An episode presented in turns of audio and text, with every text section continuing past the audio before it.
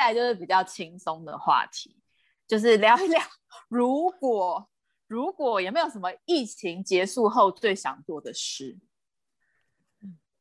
疫情结束后最想做的事哦，出像我，我先讲，我先讲，我老公超想去日本。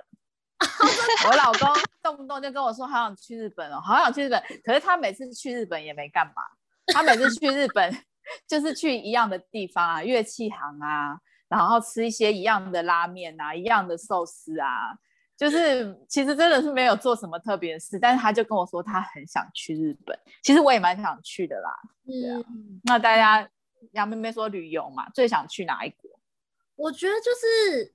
可以回台湾平凡化吧，因为这次回去真的花太多钱跟太多时间。光是呃台湾就是要求超严格啊，你一定要住在防疫馆十四天，嗯，然后回到家还要再自主，所以等于十四加七，你等于快要一个月就不见了。然后再回到日本之后，也要再自主隔离十四天，所以其实前前后后你就花了一个多月，加上防疫旅馆。嗯虽然有补助金，但是其实那个钱也不是盖的，而且现在疫情期间的机票钱又非常的贵，嗯、我这样总偷偷花下来都已经可以飞欧洲一趟了，所以就是他花太多钱的时间，这是以前完全没有办法想象的事情。所以我那时候这次回去的时候，我就跟我妈在聊天，我妈还说：“你们才知道你们现在多幸福哦，什么民国七十几年那时候就是还还没有解严的时候，那时候要出个国，听说你还要什么，你要挂在某一间公司成为主管级以上，你才有办法申请出国。”我说：“哈，这么难哦？”她说：“对。”为什么？怕你跳级哦？对，特别是女生，因为她很怕你出国之后，你就在那边选择结婚生子了。她说以前的门槛非常的高，所以她才会觉得我们以前就是疫情还没有开始之前，能够动不动就出国，他们觉得超级不可思议的。嗯、但她现在就觉得说，这这只是以前的的状态而已。嗯嗯嗯。那你那时候坐飞机回来的时候啊，嗯、你整台飞机大概有几个人？哎、欸，我从日本回台湾的人比较多，就是我觉得好像还是蛮多日本人，他们是商务还是什么，他们就是会会飞回去，然后从台湾飞回来的时候人就比较少，大概总 total 大概才十几个人吧，而且我那班飞机还是就是两个航空公司并班的状态。哦哦哦哦哦，对，然后。对，然后那时候就是还跟朋友啊，就是借什么眼罩啊、什么防疫外套什么的，想说为什么一定要做足准备，就是上去根本没人在穿，然后我就收起来。因为另外的人都离你很远嘛。哦，对，就是因为反正班机本来就很空，所以即使你那时候在划位的时候有划到隔壁，嗯、但是呃，等到真的门呃舱门关起来之后，其实空姐他们就会调整，就是把它调成梅花座的状态。所以其实就还好，大家都离得还蛮开的。嗯嗯，对。那伟璇呢？如果疫情结束了，最想干嘛？如果是讲说要旅游的话，我是还蛮想回台湾的，然后希望是可以很正常的回去。对啊，嗯、不要不需要就是还要隔离，然后还要出示各种的检验证明等等，就是在一个很正常的环境跟状态下跟家人朋友见面。就毕竟真的也是一年多没有跟他们见到面，还是蛮想家人朋友的。对，但是如果是想做什么事情呢？我觉得是、嗯、就是我还是希望可以恢复到以前，因为。就自己是欧洲，就是可以正常的拥抱对方，因为现在就是疫情之后，嗯、然后这里的习惯是打招呼的时候，大家就会相互拥抱啊，然后会碰脸颊，然后现在大家就不敢，然后那个不敢又是就是你想握手呢，对，对，曾经疫情刚开始的时候，然后我那时候还还就是有点大神出神经出线条，就伸出手来要跟人家握，然后我们公司的人就说不，我不跟你握手。了，就噔，然后对，然后或者是 就是。对，然后接下来现在大家就是会改成习惯碰手肘，就是也不会还什么，就是对，就是碰手肘这样 子，对，就是要碰手肘，或者是就是鞋子碰鞋子，然后大家就说不握手改碰手肘，或者是碰脚，然后总那个总理之前开记者会还有示范说，哦，我们不能握手了，要这样子，对，然后哎呦，就是但那个感觉其实是很奇怪的，就是因为他已经完全跟平常交际的状态不一样，然后嗯、呃，我觉得他破坏了，就是他。很干干扰了人跟人之间那种平常互信，然后你没有顾忌，嗯、然后你就可以拥抱对方大笑的那种状况。嗯、然后你现在你连大笑，然后你也戴着口罩，人家都不知道你到底是在笑还是在干嘛，就是 那那个整个感觉，那种整个社交行为变得非常奇怪。所以对我来说，如果真的最想做的事，我真的就是希望啊，我可以见见朋友，然后好好拥抱对方，然后对，然后可以大笑，然后就算。被喷到口水，我会觉得没关系，这样子。对，我有一些朋友是去年才认识的，然后他们脱下口罩，我都会吓一跳，原来他们长这样子，就是 就是他们都见到面的时候都戴了口罩嘛，然后我就不知道为什么，我就自己觉得他是长某一个样子。然后每一次，譬如说要一起，譬如说要喝东西的时候，他一摘下，哦，他长这样子，就是整个会吓到，想说他是谁，但是又要保持镇定，就想说，嗯嗯嗯，就是要一副理所当然的样子，但是就是其实其实根本不习惯，原来他是长这样子，就是去年才认识的朋友，因为认识的时候他就是一直戴着口罩。那我觉得你们的愿望都很可爱，因为你们可能都长时间在国外，因为像我们长时间台湾就会觉得。哦，家人相处时间好长，对对，反正很容易会呃，可不可以想要逃离家人，正常出国，给自己的空间，对，就是对啊，就是像我现在就跟我老公，我觉得很容易有摩擦。对，那就要非常有生活智慧。你说，你说，有想要分享，因为其实日本这疫情很久，然后其实有一些日本专有的社会现象，其中有一个就是 Corona 离婚，就是 因为 Corona 的关系，所以就是只要每逢那个高峰的时候，离婚率就会变高，就是因为这太常在家里了。然后，假如夫妻双方都在家里同一个空间工作，比如说男男方要视讯会议，然后女方也要。那空间协调没有 balance 的话，很容易就会吵架。对，真的，而且日本空间又比较小啊。对，我自己觉得，嗯，家里的空间不大。对，所以真的要很小心，或者是因为长时间都在家里，然后被别人说没有话聊，然后因为你也没有工作什么之余的一些生活润滑剂去增加你的聊天话题，很容易两个人就走不下去。我觉得也不是没有话聊，就是你终于看清楚，哇，这个人是一个这么无聊的人。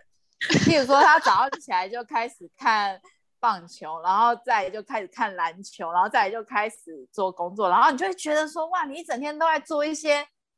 或者是说啦，你本来以为他都在很认真工作，但是你后来发现，原来他工作时间都常常在看棒球或篮球，你就会觉得，哎哎哎哎，这样。但是这都这都是小事，没有孩子都是小事。哦，真的，对，有小孩子，然后 homeschooling 是很难的一件事。对对对，但是因为我们今天我们三个，这这件事就没什么好聊。之后我们 找一个那种生五个六个的，一起来聊这个生孩子在家读书的事情。喂，然后接下来想问一个很有趣的问题，就是接不知道两位有没有喜欢看那种奇奇闻异事啊？就类似这种奇闻异事，就是之前有一个。我讲出来都觉得自己很不好意思。之前有一个未来人，大家知道吗？他就是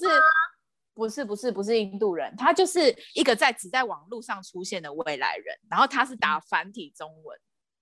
嗯、然后好像是你知道对不对？你知道、欸、我不知道哎、欸，就是 就之前有一个未来人，然后他出现在二零一九年，然后他就是在中国的网络上开放，让大家问他未来的问题。嗯，然后大家一开始就会。一直骂他说为什么用繁体中文？因为他是出现在中国的那个网站上，然后他就说哦，因为之后会有一个运动推行繁体中文之类的，然后大家就问他说为什么要回到二零一九年？嗯，他说因为二零一九年是最好的一年。嗯，对。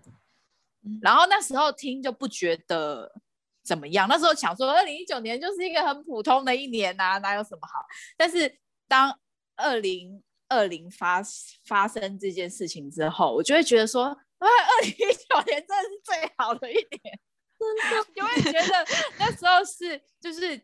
蓬勃发展。然后，譬如说也讲到说，其实，在过去几年，我们是出国习惯，大家都应该都有出国的习惯，就一年至少会出去个一次，甚至有时候还两三次，就会出国很方便，然后也不贵，然后就是一种很简单的放松的状态，然后。所以那个时候就根本不觉得二零一九年有什么，甚至觉得我记得啦，我有一阵子还觉得出国很空虚，我记得我那时候，因为我是有点像文青那种人，所以我就觉得出国就是逃避现实的生活，你就是不肯面对你现实的问题，所以你就是透过出国来逃避。然后那时候就有一点不屑出国这样子，结果没想到二零二零之后就没办法出国。那就是 对，问一个无聊问题：如果回到二零一九年，嗯，你会做什么？或是你会叫你那时候的你要干嘛？啊、哦，我觉得我只要回到二零一九年的话，我应该会去把 Fuji Rock 给看起来，哎，是不是？因为我会觉得说，日本不管是赏樱啊，然后夏天很多音乐季嘛，然后跟就是烟火大会，然后到秋天就是有赏枫什么的，嗯、这些全部都在去年就是完全就是消失，然后你就会觉得。我我去年到底在干嘛？就整个记忆是丧失的，我就觉得我白活了一年呢、欸。触角能够回到二零一九的话，所有的音乐季都把它看爆，真的会看。真的。可是可是我我看台湾的新闻，他们说日本在樱花开的那一阵子，大家还是有稍微的赏一下樱。哦，对，但是就是呃，那个嗓音比较像是你就是快速的走过去，所以你还是看得到，但你就是只是走过。但是以前的嗓音是你真的就是可以在音树下就是铺垫子，然后就在下面喝酒啊、聊天啊，进行一些社交活动。但现在根本这些事情现在想起来简直就是天方夜谭。像那个代代木公园啊，那边以前也是赏樱的景点嘛，嗯，但是现在就是直接草皮的两侧，就是你走到你要跨到草皮那边，它就直接围一个栅栏起来。嗯栅栏还不是封锁线，是栅栏。栅栏，然后连跨都跨不过去，而且甚至栅栏上面就会贴禁止饮酒，因为反正日本现在有点尴尬，他们现在有点排斥外国人，他们觉得因为外国人疫情期间就还是喜欢饮酒作乐，所以很多病毒就是从这样子来的。哦，对，像他们那些 mark 全部都是标英文，就是要标给外国人看，全部标英文。OK。哦，那这样对象很明确。嗯，那伟璇呢？如果回到二零一九年，嗯，回到二零，我也在想，哎，就是好像真的就是这种户外的活动，然后跟朋友可以群聚的。事情应该要多做一些这样子，嗯，然后像是我就想到，因为我在这边就有那个博物馆卡，就是各种卡券，然后你可以去各种场馆参加各种活动什么的。然后我二零一九年的时候就把它更新了一次，所以就买了。然后它的期限好像是一年嘛，然后我想说啊，没差啦，反正就是一定有很多机会可以用到。然后就这样子到，就突然间。到了二零二二零年的上半场，呃，上半年，然后就什么东西通通都关了，没有电影院，嗯、没有博物馆，然后所有的活动全部停办，然后等等的，然后就，然后那那张卡我就眼睁睁看着它过节，然后就再也不能使用了。那卡很贵吗？其实也不是很贵，可是就是我觉得你好像。就是有一个东西，如果你没有一个非常急急迫的需求的时候，你就会放着，你就会觉得说啊，总有一天你会去用到它的，总有一天就是你，它就它它就在那里。可是殊不知，就是你当下没有真的好好使用它，然后它的期限就会过去，就这样子，然后你就再也跟它无缘了。对啊，所以真的是会最想念这一些，嗯，在新冠肺炎疫情这一年很多停摆的东西吧。对啊。那最后问题就是，也没有因为疫情让你觉得算是好事一件。就譬如说，好了，我啦，我在去年的时候，我其实很常花时间跟我妈妈相处，因为我觉得第一个她是老人家，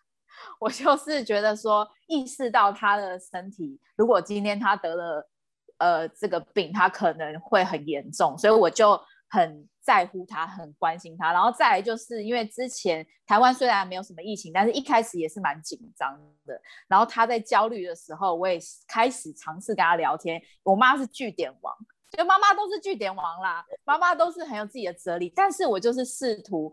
我知道他的生活很无聊，所以我就一直跟他常常跟他聊天。然后到后来比较呃平稳的那段日子，我也是每个礼拜都固定。就是跟他相处，跟他吃饭，我觉得这算是疫情之下对我来说是一件好的改变。那不知道两位有没有类似的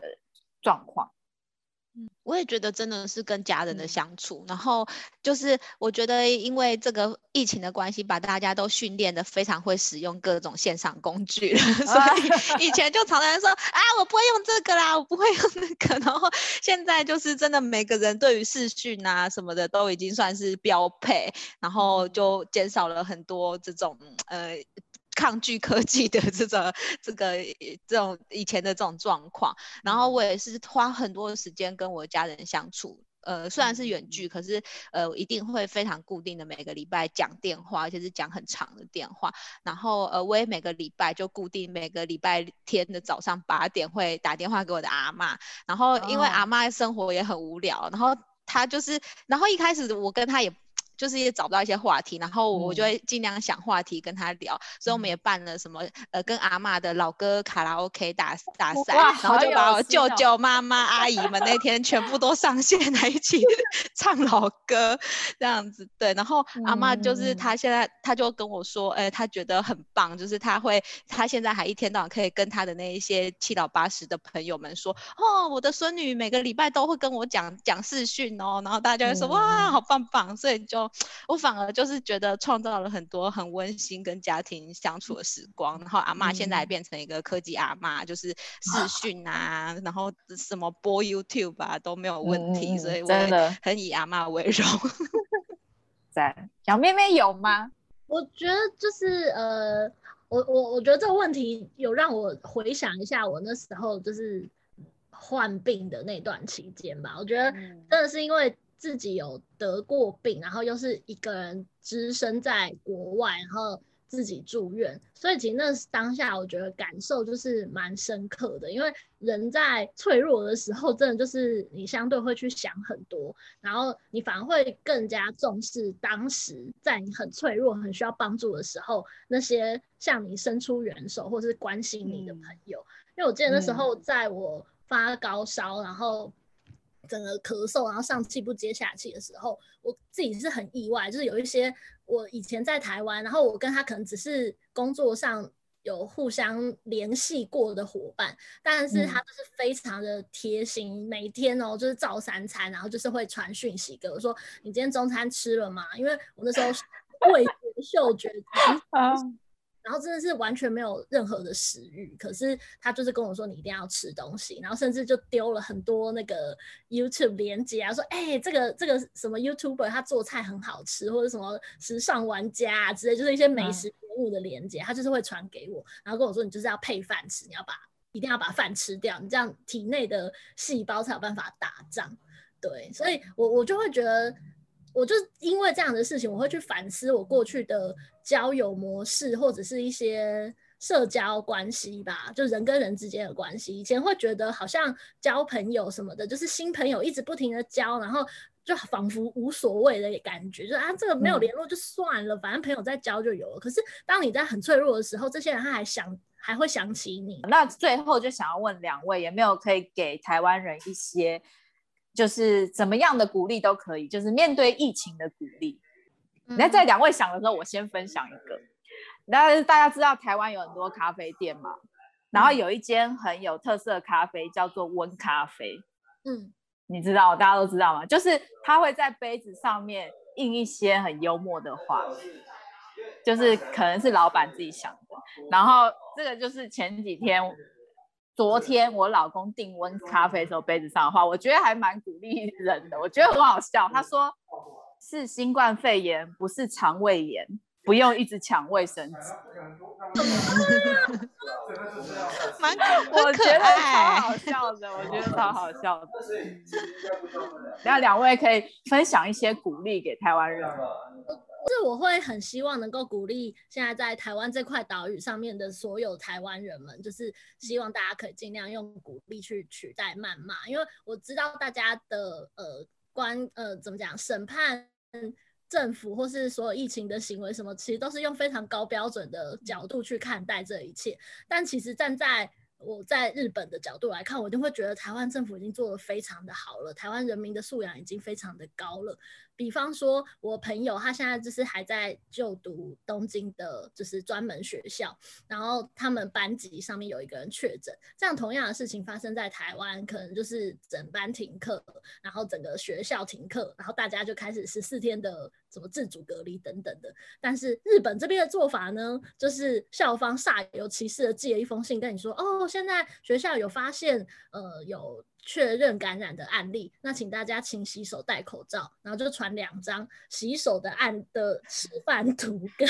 戴口罩示范图，结束，也没有要停课，也没有要因应这个措施，然后大家开始做什么 PCR 检测什么，完全都没有，所以就是必须跟大家说，就是。这种摆烂的政府也有，所以大家 从这样的角度来看，现在就会觉得说，其实台湾真的已经做得非常好了。虽然大家会说，我们是不是上次九局下半啊，就已经守了一整局了，然后现在就是输了，我们输了。我跟你们说，你们根本就没有输，全世界根本看不到台湾的车尾灯。所以就是要请大家一定要对自己有信心，然后就是一起度过这段疫情，这样子。嗯，好，嗯，那伟轩有没有什么可以鼓励台湾？嗯我也是想要顺着杨妹妹的话讲，因为我真的觉得台湾是做的很棒的。嗯、然后请大家不要就是谩骂，然后现在开始要就责，说谁要下台负责，因为换了任何一个官员都不会让疫情变得更好。嗯、然后对，没有人可以预测疫情的疫情的发展。但是其实如果你能够多用鼓励，然后给执事者多一些正向的回馈，然后并且从自身开始做好，比方说积极的防疫，然后对做好，然后然后。好好照顾你自己跟你的家人，我觉得这件事就是非常重要的事。然后另外行有余力的话，我觉得就多多去帮助别人。比方说，你知道今天谁在你家附近，他可能就是呃遭遇了某一些困难，然后你可以为他募集物资，你可以帮助他，就是任何一种形式，或甚至线上的聊天啊、陪伴啊等等的。我觉得就是能够每个人都多做一点，多做一点，大家就会一起更快的走出这一场困。困境，我觉得这真的是我很希望能够分享给台湾人的一件事，就是你们没有输，而且呃，对，其实我也是，我也是这个一份子，我也相信我的所有家人朋友都在里面，我自己也是在这里面。可是我觉得，就是呃，要真的要学会跟风险共存，然后它它对我们带来的伤害，其实呃。比起社会撕裂，或者是那种互相的谩骂，我觉得如果大家能够因为这一场危机而共同更加凝聚，其实才是真正我们能够彰显出来台湾。一直打前九局都让我们觉得很骄傲，然后我觉得我们一定要 能够把这一股这个这个气这样子持续的再好好的把这一场局打完。